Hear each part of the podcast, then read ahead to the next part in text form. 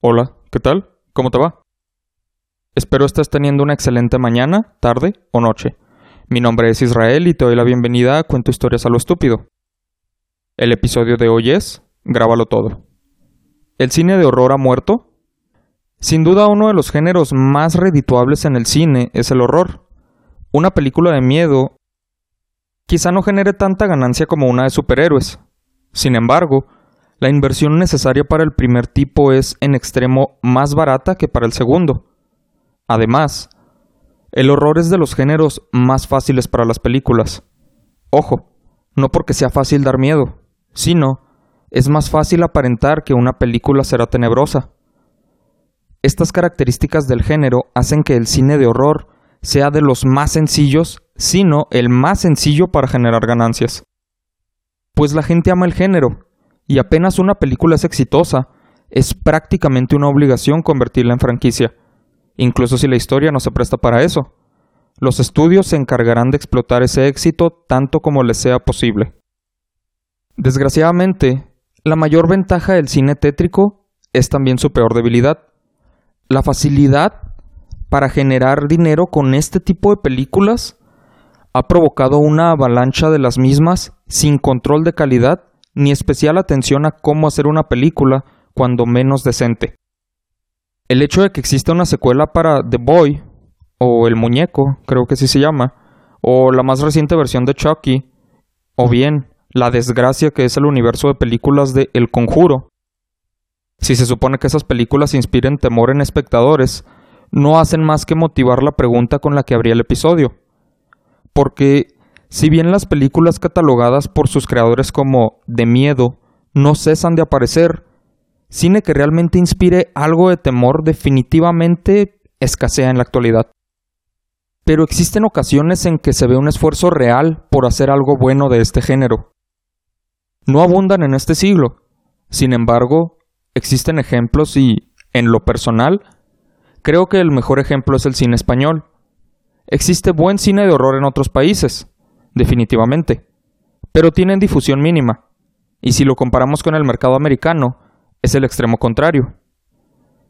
Tanta difusión ha provocado que las películas que destacan se pierdan en todo el mar de opciones.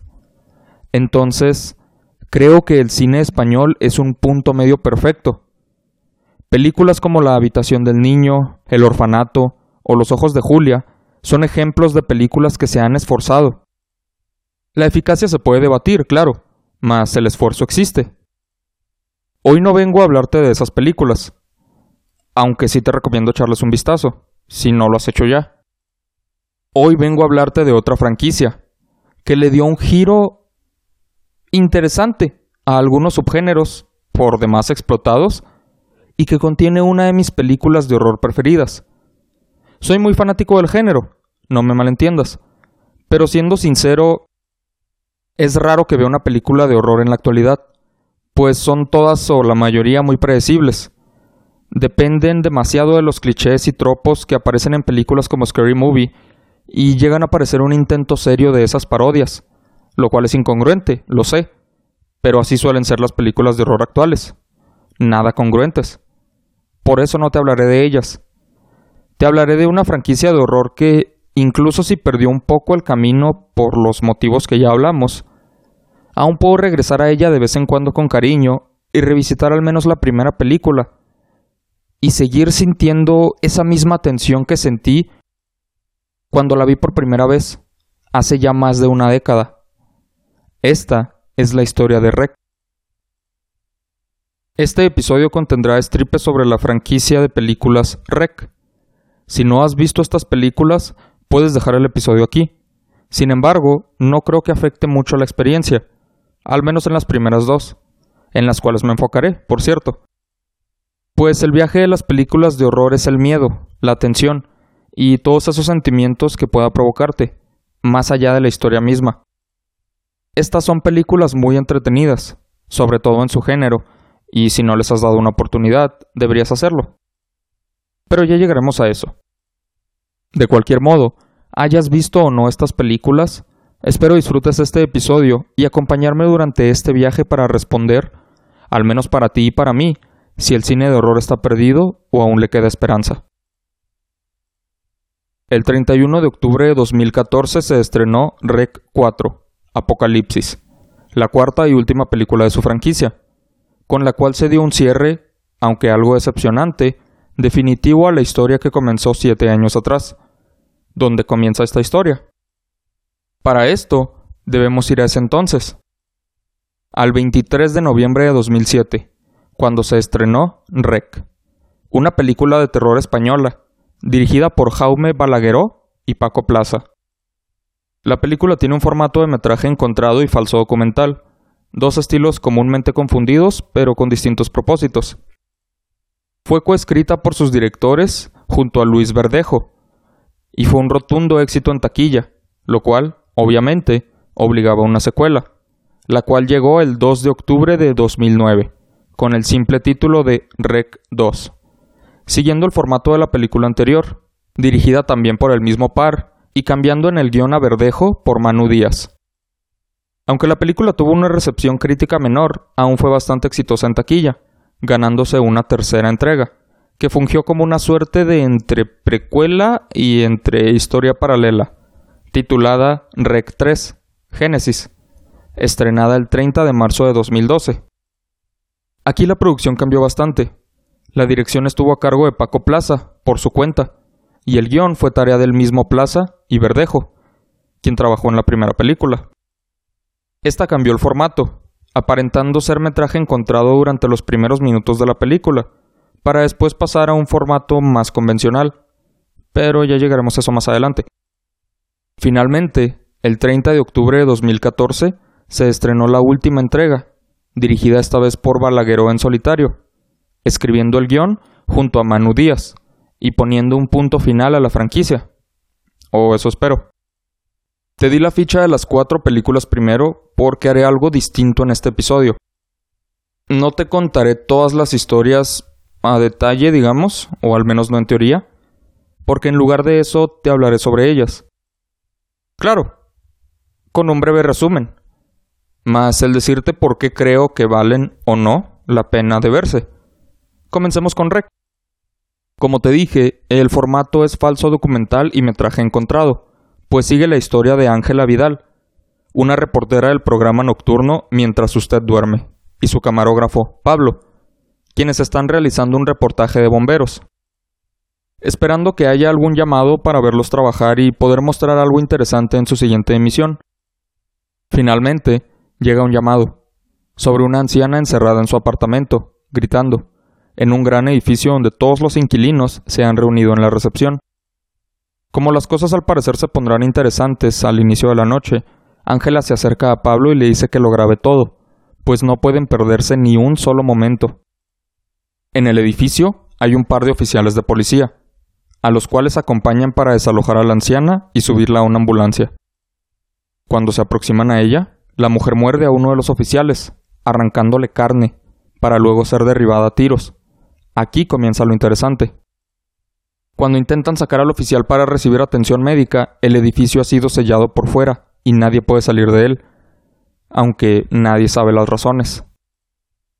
Ahora, como te dije al principio, esta película trata con algunos subgéneros muy explotados, pero creo que hace un buen trabajo en ello.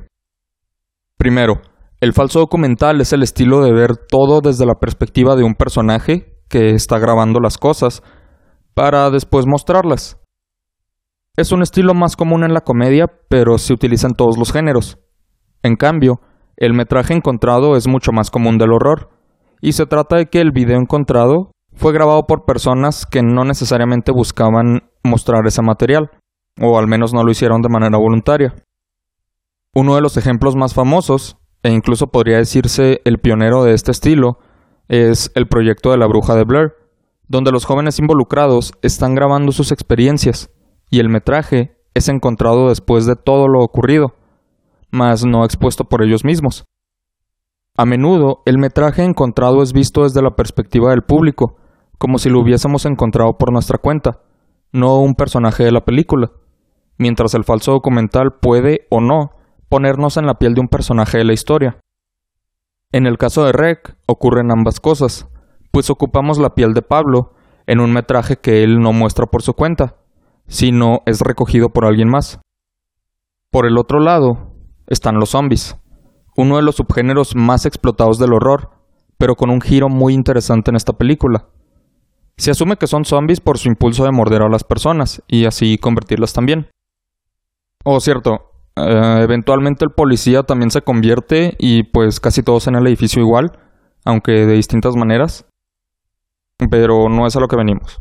Para empezar, ver todo desde la perspectiva de Pablo lo hace mucho mejor, pues sientes esa tensión de que Pablo quiere documentarlo todo, pero también está intentando sobrevivir.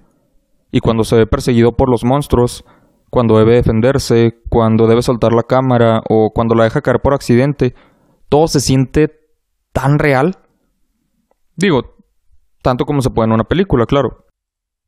Lo único triste es que la cara de Pablo jamás aparece, nunca le damos como que una identidad.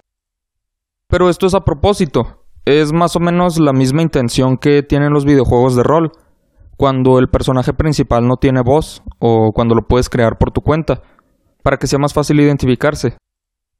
Lo mismo ocurre con Pablo. No tiene muchos diálogos, pero es fácil identificarse con ellos, pues es lo que diría cualquier persona sana en su situación. Los mejores personajes de la película, sin duda, son Ángela, que ella me agrada mucho, pues cuando el edificio es sellado y ya no pueden salir, realmente hace lo posible por defenderse y me agrada, pues siendo una reportera nadie se espera mucho, pero lo hace y es un buen detalle. Digo, como haría una persona en la misma situación, no necesitas tener un entrenamiento profesional para decir, oh, me voy a defender. Sin embargo, el verdadero héroe de la historia, para mí, sin duda sería Manu, uno de los bomberos que acompañan a los reporteros. Qué bien podría ser Rambo, pues se enfrenta a todo mundo con tal de sobrevivir junto a Ángela y Pablo, quien ya mencioné. Pero en serio, mis respetos a Manu. Él hace de todo para mantener a salvo a las dos personas que lo están acompañando. Y es algo que ahí sí, a diferencia de Ángela, pues no cualquiera podría hacer lo que él hace. Pero bueno, volviendo al giro. Eventualmente se enteran de que los monstruos no son zombies como tal. O sea, en teoría lo son, pues son seres no muertos y pues como que van en busca de carne. Pero el virus no es un virus cualquiera, es un virus demoníaco y están siendo afectados por una posesión todas esas personas están poseídas. Y es un giro bastante inesperado. O al menos lo fue para mí. Digo, te acostumbras tanto a las películas de zombies que ya nada sorprende. Pero eso fue algo nuevo, y en lo personal lo disfruté bastante. En fin. La película es muy buena en lo que a horror se refiere. No es una película para premios de la academia, pero tampoco es una basura. La mayoría de las películas de terror reducen la calidad por los sustos baratos, como El Conjuro, o bien aumentan la calidad de la película, pero reducen el miedo, como Hereditary o El legado del diablo, me parece que es el nombre. Que es muy buena, no me malentiendas. Aunque siento que no es tanto miedo como suspenso en esa película. Pero divago. El punto es que la primera rec es una gran película y ese gran giro de los poseídos no es algo que te arruine la experiencia pues el miedo de seguir a Pablo y a Ángela y ver qué les espera en los rincones más profundos del edificio es algo muy eficaz. Al menos para mí lo ha sido desde la primera vez que la vi, y creo que eso es indicio de una buena película de horror, una que, incluso si es tu segunda o tercera vez viéndola, te mantiene la expectativa, como si algo fuese a cambiar aunque conoces lo que ocurrirá. La segunda película toma lugar justo después de la primera, Continúa con el estilo de metraje encontrado y demás, pero ahora desde dos perspectivas distintas. Primero, la de un escuadrón del Grupo Especial de Operaciones, o GEOS, de España, junto a un agente de sanidad llamado Owen. Los integrantes del GEOS son Fernández, Larra, Martos y Rosso, de quien seguimos la perspectiva. Aunque todos tienen cámaras para documentar lo que ocurra dentro del edificio, pero seguimos la cámara de Rosso. El objetivo del equipo es ingresar al edificio después de que se declaró el brote de un virus, para extraer una muestra del mismo y crear una vacuna.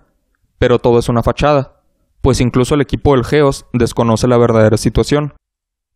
Solo Owen sabe lo que está ocurriendo y busca una muestra de sangre de la paciente cero. Ya adentro se encuentran con los poseídos, y uno a uno los miembros del equipo comienzan a caer, pero no pueden irse sin que Owen dé la orden, y no piensa darla si no ha cumplido la misión. Pues de no tener la vacuna, si el virus sale del edificio, todo estará perdido. Para esto, el escuadrón se entera de que Owen no es ningún agente de sanidad, sino un sacerdote que está al tanto del verdadero origen del virus. Mientras los agentes exploran el edificio en busca de la muestra, se encuentran un grupo de personas, que son la segunda perspectiva de la película y te contaré ahora. Esta perspectiva comienza con un grupo de jóvenes, de los cuales sinceramente no me acuerdo del nombre de ninguno porque pues no me interesan, pero la perspectiva es entretenida, no me malentiendas, simplemente los personajes como que dan igual. Creo que uno se llama Tito, pero bueno, así le diré. Tito, su hermana y su mejor amigo quieren lanzar una muñeca inflable desde una azotea usando cohetes. Su plan falla, pero un grupo del G2 los encuentra y los evacúa del edificio. El mejor amigo de Tito está grabando todo. Una vez evacuados, se encuentran entre la multitud afuera del edificio en cuarentena, donde ven al escuadrón del Geos, que ya conocemos, entrar al lugar. Notan que un hombre que vive ahí está hablando con un bombero y está buscando una manera de entrar. Los siguen hasta un alcantarillado y, en contra de los deseos de la hermana de Tito, alcanzan un acceso subterráneo al edificio.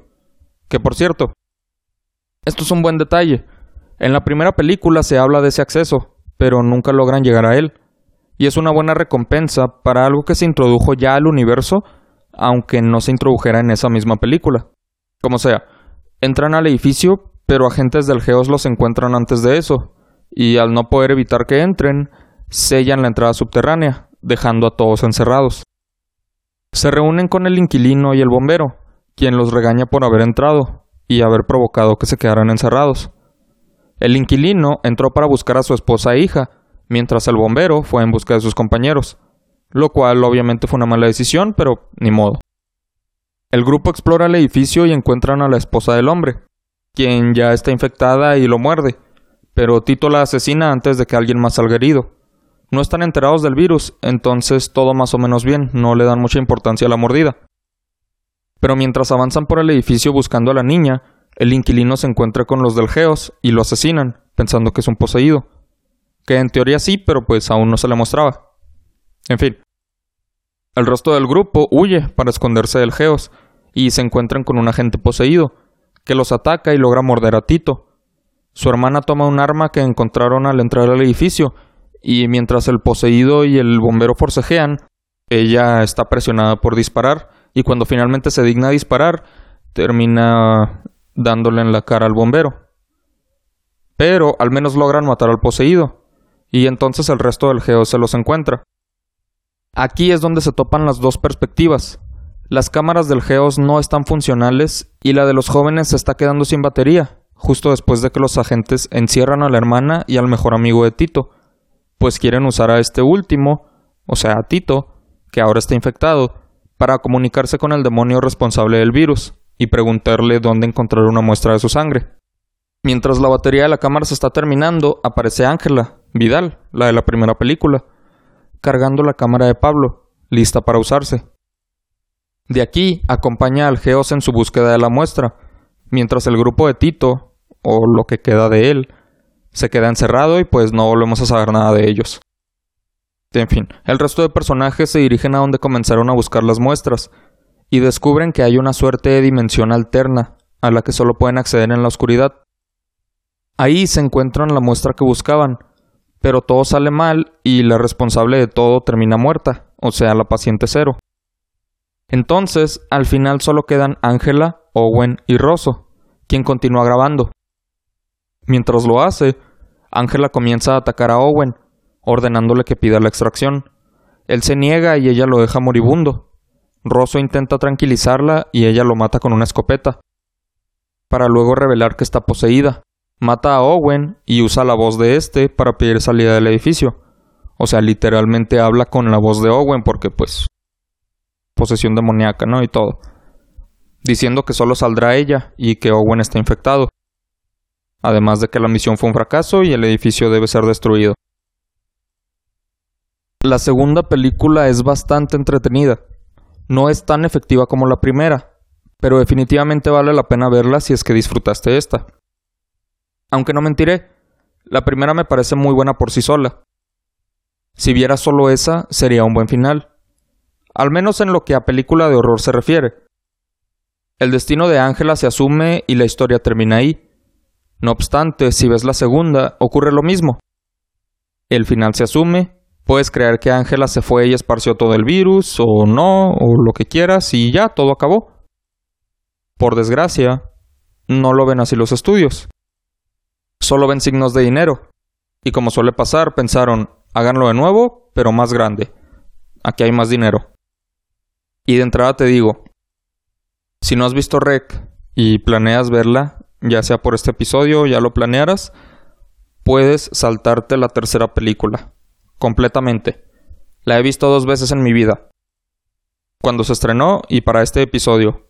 Y si te soy sincero, sabía que no era necesario verla de nuevo. Pero la vi más por compromiso y en caso de que al menos una cosa se me hubiese pasado. Pero nada. No tiene caso. Ni siquiera es lo que hizo a Rec. Los primeros 20 minutos son de falso documental, con un chico grabando la boda de alguien de su familia. Pero cuando el brote comienza, el chico se reúne con un grupo de gente. Entre ellos está el novio, quien le quita la cámara y la rompe, diciendo que es una estupidez ponerse a grabar todo. Lo cual entiendo. Tiene sentido. Digo, la película sigue principalmente al novio y a la novia mientras están intentando reunirse. Justificar que ambos traigan una cámara estaría muy difícil, al menos si quisieran hacerlo creíble. Pero por el otro lado, la película es completamente innecesaria, entonces, pues como que da igual. Sé que estoy diciendo muchas cosas, pero vamos a regresar y te explico. Una cosa a la vez. Esta película toma lugar más o menos al mismo tiempo que los sucesos de la otra. O eso se da a entender. Quizá un poco antes, pues esta es durante el día y las otras durante la noche. La boda va bien y al inicio de la película un invitado dice que un hombre parecía muerto y lo mordió, pero que está bien. Le toma horas, horas mostrar los síntomas de la infección. En las primeras películas tomaba algunos minutos, variaba un poco pero era mayormente constante. Los poseídos son violentos. Siempre se toman unos segundos para contemplar a quién atacarán y luego corren para atacar. Pero en la tercera, que por cierto, como recordarás, tiene el subtítulo de Génesis, entonces piensas, ah, genial, el origen de todo, cómo surgió el virus, qué onda con las posesiones y todo eso. Pues no. El origen fue el vato que parecía muerto, que ni siquiera apareció en pantalla. Ojo, el tío, que es el invitado al que mordieron, solo cuenta eso y se acabó. Podría ser un episodio completo de por qué esta película está tan fallida, pero no hago esto para quejarme, sino para hablar de cosas que me gustan entonces, seré breve con por qué la considero completamente innecesaria, pero si decides verla, adelante. Primero, como te dije, de Génesis no tiene nada. No te explican el origen del virus, porque en realidad ya se explicó en las películas previas. No se mostró, pero te enseñan lo suficiente para entender cómo se creó y por quién. El génesis del virus técnicamente está en el edificio de las primeras películas. Esta no explica nada, no agrega nada, hace un intento ridículo de mostrar al demonio original dentro de los poseídos, pero es risible. De hecho, la película está etiquetada como comedia si la buscas en cualquier portal, o al menos en los que yo la he buscado, está como horror y comedia, y eso por sí solo es mala señal de una franquicia que intentó ser algo serio. Y la comedia, o los intentos, se notan. Es simplemente ridícula. Claramente Paco necesitaba de Jaume para dirigir las películas anteriores, o sepa qué habríamos tenido en lugar de esas dos películas. Luego, los primeros 20 minutos, donde el chico está grabando la boda. Asumes que él es el protagonista o al menos será compañía para el protagonista, como pasó con Ángela y Pablo. Pero no, no, no, no, no, no. Resulta que los protagonistas son el novio y la novia. Vaya, durante el primer acto no tienes idea de quién es el protagonista, y ningún personaje es interesante. Hay un personaje, uno solo del que me aprendí el nombre, y es John Esponja. Así es, John, no Bob. Es muy claro con eso. Y obviamente es solo con el motivo de ser gracioso. Y sinceramente sí, es de los chistes que sí pegan, al menos para mí.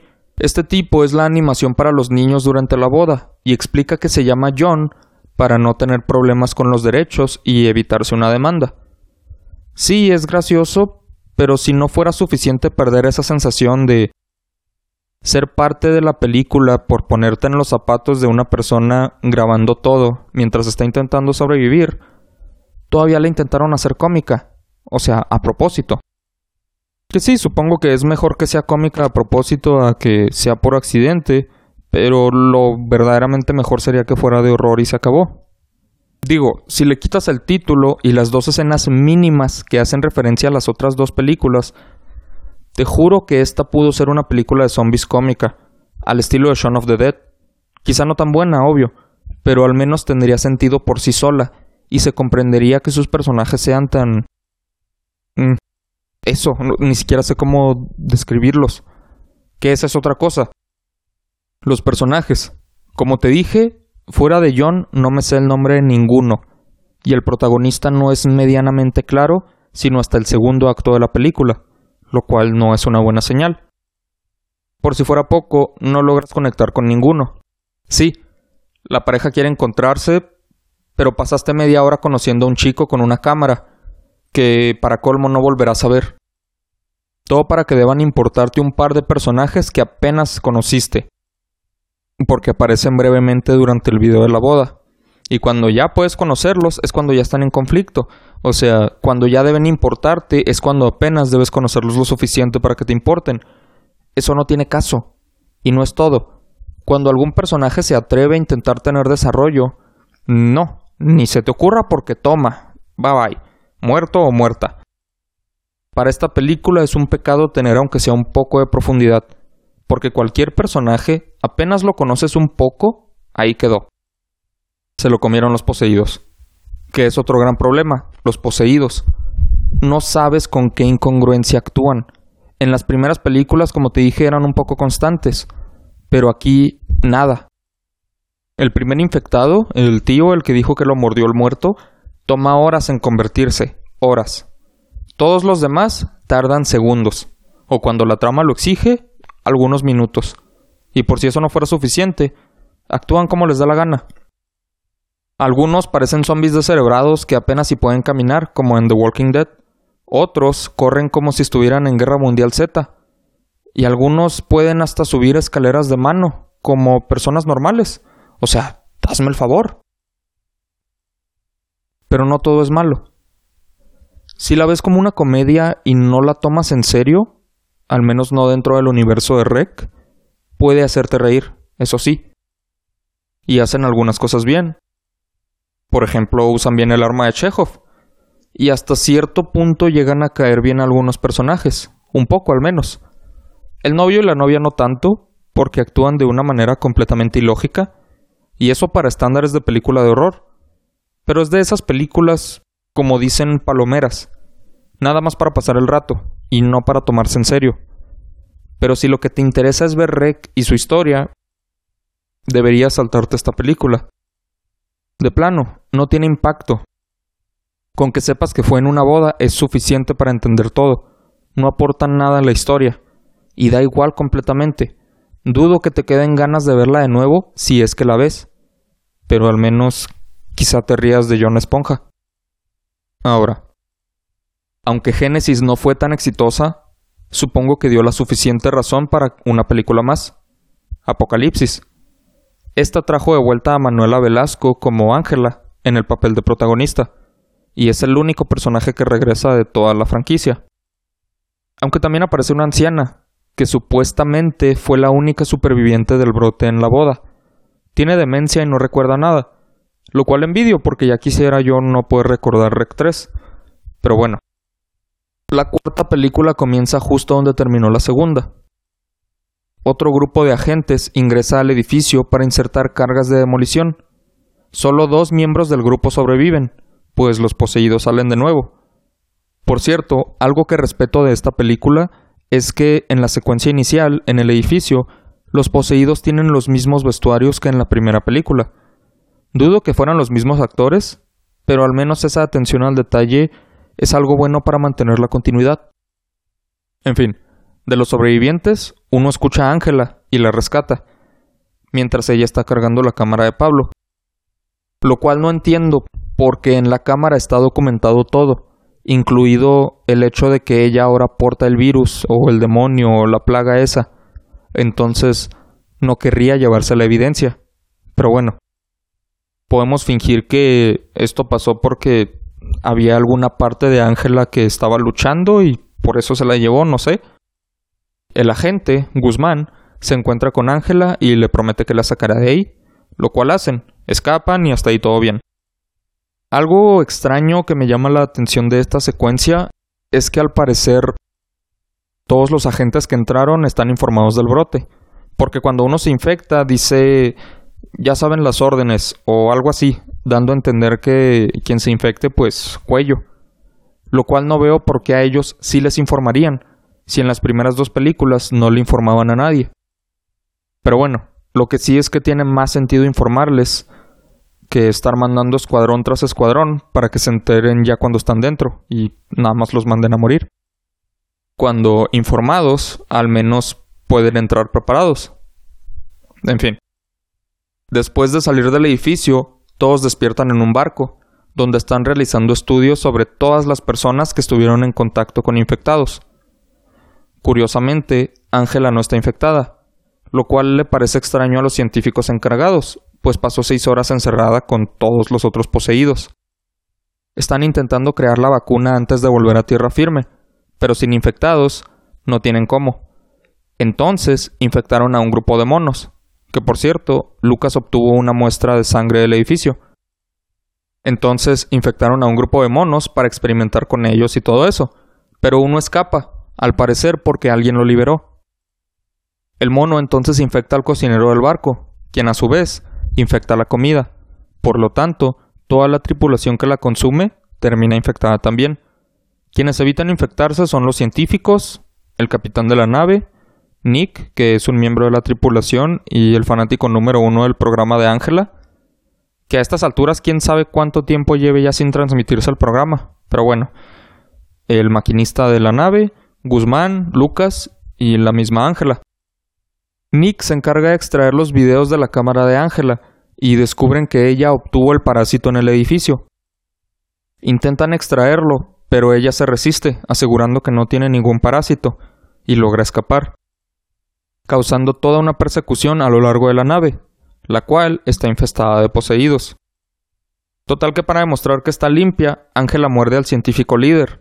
Él se hace una prueba y sale negativo, lo cual es algo bien extraño para la tripulación, y para nosotros, que decimos, ah, caray, tons. Pero explican entonces que el parásito ocupa un cuerpo hasta encontrar uno mejor. Entonces se hace todo un flashback y dices, oh, ya sé. Y caen en cuenta de que Guzmán y Ángela estuvieron solos un momento, momento durante el cual el parásito se traspasó al cuerpo de Guzmán, quien se revela como el antagonista real después de todo este tiempo. Que ahora mismo ha sido como un minuto, pero la película dura como hora y media. Total que ahora el rollo es escapar de Guzmán, mientras el científico activa la autodestrucción del barco, y como pierde las esperanzas, claramente no hay nada por hacer. Entonces, solo queda huir.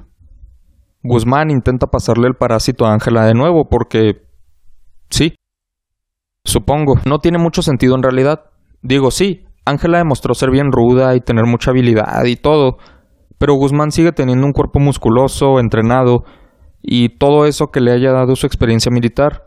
El intentar pasar al cuerpo de Ángela se ve como algo emocional y todo. O sea, es como que empezó contigo y va a terminar contigo, sí, lo entiendo, pero no tiene sentido, o sea, es ilógico. No pensé que los demonios fueran tan emocionales. Pero bueno. Nick la salva antes de que el parásito entre a su cuerpo y entonces este se queda en Guzmán. Entonces Ángela y Nick logran huir en una balsa mientras todos los poseídos los persiguen. Ah, cierto, la anciana también terminó infectada, así que los únicos sobrevivientes hasta ahora ya son Ángela y Nick. Total. Logran escapar de Guzmán y del resto de los infectados justo a tiempo, pues el barco explota matando a todos dentro, excepto al parásito, el cual es tragado por un pez, mientras la pareja de sobrevivientes logra llegar a tierra firme, y así termina la película. al igual que la franquicia de Rec. Porque el parásito demoníaco es un ser físico, o sea, es algo así como un gusano, pero muy grande. Pero sí, pues se lo come un pez y ahí termina todo. Esta película no es tan buena como las primeras dos, definitivamente, pero no es ni de cerca tan mala como la tercera. Creo que es una película promedio. Nada demasiado bueno, nada demasiado malo. Solo está ahí. Por sí sola, pues no tiene caso verla, que secuela sí. Pero dentro del contexto de Rec es bastante entretenida. Es un final y eso es agradable. ¿Debió terminar en la primera? Probablemente. ¿Debió terminar en la segunda?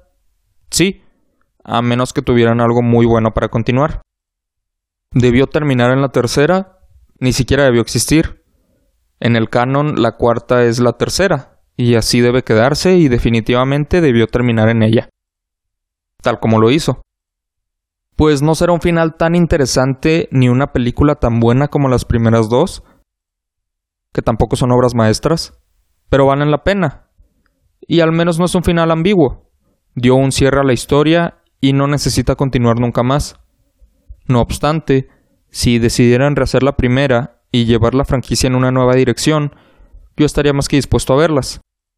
Ahora, que si quisieran salir con una secuela donde alguien atrapa al pez que se comió el parásito y de ahí pues la infección se suelte otra vez y lo que sea, no estoy seguro, no creo que la vería. Pero en el otro caso, te digo, yo dispuesto. Y la misma disposición te recomiendo tener para ver al menos la primera película. O si eres de esas personas ridículas que dicen, ay no, yo nada de terror, no, no la soporto. Ve Rec 3 y luego ya te vas a la primera. La franquicia en total, incluyendo las cuatro películas, es muy normal, nada del otro mundo. Si excluyes la tercera, creo que está un poco por encima del promedio. Pero solo la primera, y quizá un poco con la segunda, son excelentes ejemplos de películas de horror efectivas. Por cierto, creo que no lo mencioné. La cuarta dejó completamente el formato de metraje encontrado, para hacer una película más común. Y estuvo bien, de nuevo, con toda la acción y todo lo que ocurre, habría sido muy difícil justificar que alguien estuviera cargando con una cámara durante toda la película.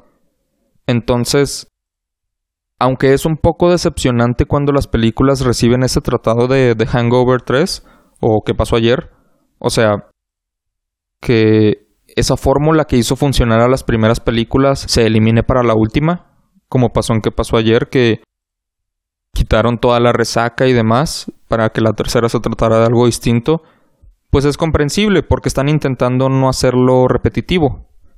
Pero, pues al mismo tiempo, pierde eso que la hizo famosa o eso que la hizo, pues algo distinto.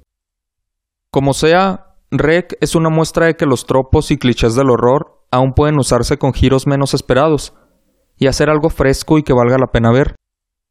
Por desgracia, la franquicia perdió ese camino que la hizo especial, como suele ocurrir pero no significa que no pueda replicarse algún día. Rec es el ejemplo de lo que debes hacer para una buena película de horror. Toma fórmulas de las que la audiencia esté harta y dales un giro inesperado.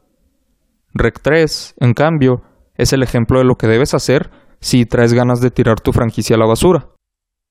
Pero no te quedes con lo que digo. Puedes ver Rec, El Orfanato, La Habitación del Niño, que por cierto es de mis preferidas del género, o cualquier otra, y darte cuenta de que el cine español a menudo hace intentos de darle vida al horror. Hace no mucho tiempo fue tendencia una película llamada Verónica, o El exorcismo de Verónica, o algo así, no recuerdo bien ahora mismo, y fue bastante entretenida, una película española.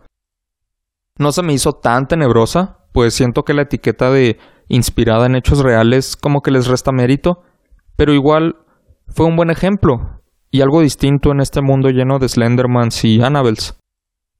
Ahora, para concluir con mi pregunta inicial, no creo que el cine de horror esté muerto, pero definitivamente está en soporte vital. Se necesitan nuevas mentes, nuevas películas, y dejar, al menos por un tiempo, todo ese cliché de inspirado en hechos reales. Es una herramienta barata para gente floja que no quiere crear su propia historia. Todo ese juego de, pero te podría pasar a ti, porque se basó en algo real, me da igual. Invéntate algo que me dé miedo, no te vayas por la fácil. No te inspires en el trabajo de los demonios, fantasmas o lo que sea que haya atormentado una familia. Haz tu propia historia. Juan, por decir un nombre. Pero bueno, sé que soy muy duro con películas como El Conjuro, pero acepto que tiene lo suyo. Al menos la primera. La secuela y los spin-offs y demás sí los considero pura basura. Pero necesitamos buenas historias. Si nos conformamos con sustos baratos, que por cierto, me faltó mencionar, Rec no depende de sustos baratos, o los llamados jumpscares. Esas secuencias en las que no pasa nada y de pronto aparece alguien gritando para asustarte, en Rec los sustos no son por simples ruidos fuertes o efectos de sonido repentinos que escucharías en un video de Dross. No, crea una tensión real y cuando crees que viene el jumpscare, nada. Y en cuanto te sientas a salvo, ¡pum! El susto real llega. Al menos a mí me parece muy efectivo en las primeras películas. Y es muy divertido. Pero me desvío. Volviendo a lo otro. Necesitamos historias de miedo. Si entras a ver una película de horror, no es para reírte. A menos que sea comedia de horror, claro. Pero no entras por risas. Entras para sentir miedo. Esa es la emoción de esas películas y la razón de crearlas. No estar dos horas ocupando un asiento, esperando a que algo pase y que al final, cuando nada haya pasado, te convenzas falsamente de que tenías miedo, solo por no querer admitir que pasaste dos horas viendo puro aburrimiento, que confundiste por tensión. He dicho muchas veces, disfruta lo que quieras. Si Annabelle 3 es tu película favorita, poder para ti pero no involucres al resto del mundo en la mentira de que da miedo. Tú puedes decir que te ha gustado lo que te haya gustado y que no te gusta lo que no te gusta, tal como estoy haciendo yo, pero hay cosas que simplemente no podemos negar. Ahora, si quieres recomendaciones de películas de horror, más allá del cine español, te recomiendo las siguientes. Algunas obtuvieron remakes americanos, pero yo te recomiendo ver las originales.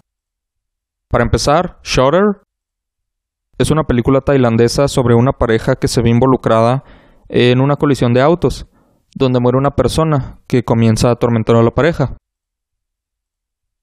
En segundo lugar, que ojo, este no es un orden de mejor o peor, simplemente así las estoy diciendo. Es completamente aleatorio, son las que se me ocurrió que debería recomendar, pero pues hay muchas otras.